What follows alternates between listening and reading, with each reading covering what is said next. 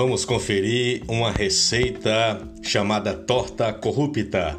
Ingredientes: 3 xícaras de chá de caixa 2, um copo americano de desvio de verbas, 3 colheres de sopa de por fora, uma colher de sobremesa de suborno, um bom punhado de tráfico de influência. Modo de fazer: misturar muito bem todos os ingredientes, sovando bem de modo a obter uma massa lisa e homogênea.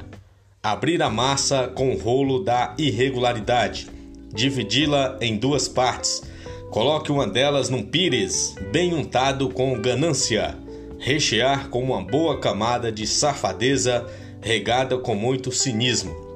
Cobrir com a outra metade da massa e decorar com os dizeres da lei da facilitação do jeitinho brasileiro. Servir com pizza à vontade de todos os tamanhos. Essa é uma receita da torta corrupta no Brasil. Vamos eliminar a corrupção.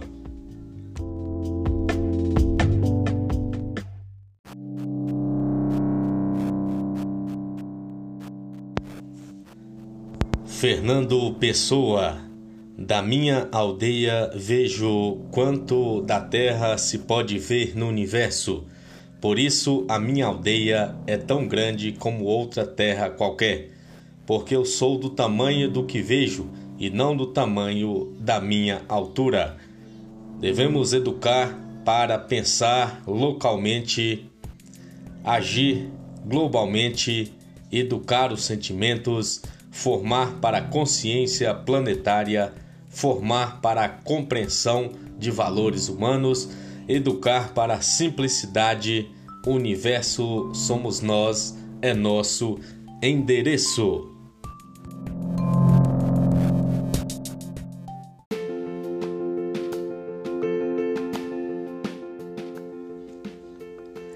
A história do amor. Era uma vez uma ilha onde viviam o amor, a riqueza, a vaidade, a alegria, a tristeza e a sabedoria.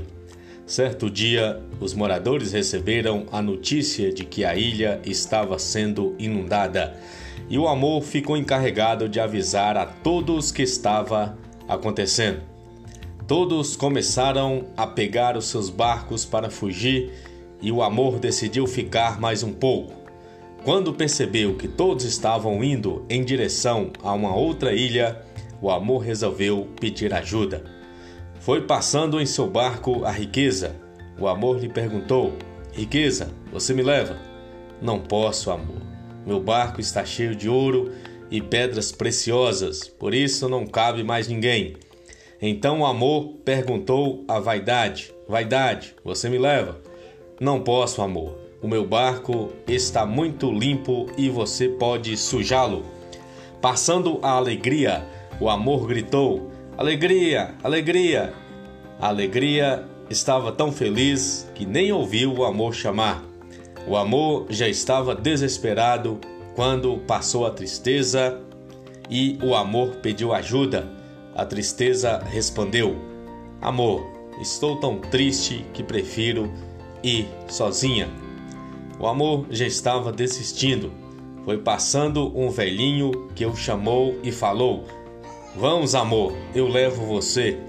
Quando todos já estavam salvos no topo de um monte, o amor perguntou à sabedoria: Quem era aquele velhinho que me salvou? Você não sabe, amor. É o tempo, pois somente o tempo é capaz de reconhecer o verdadeiro amor.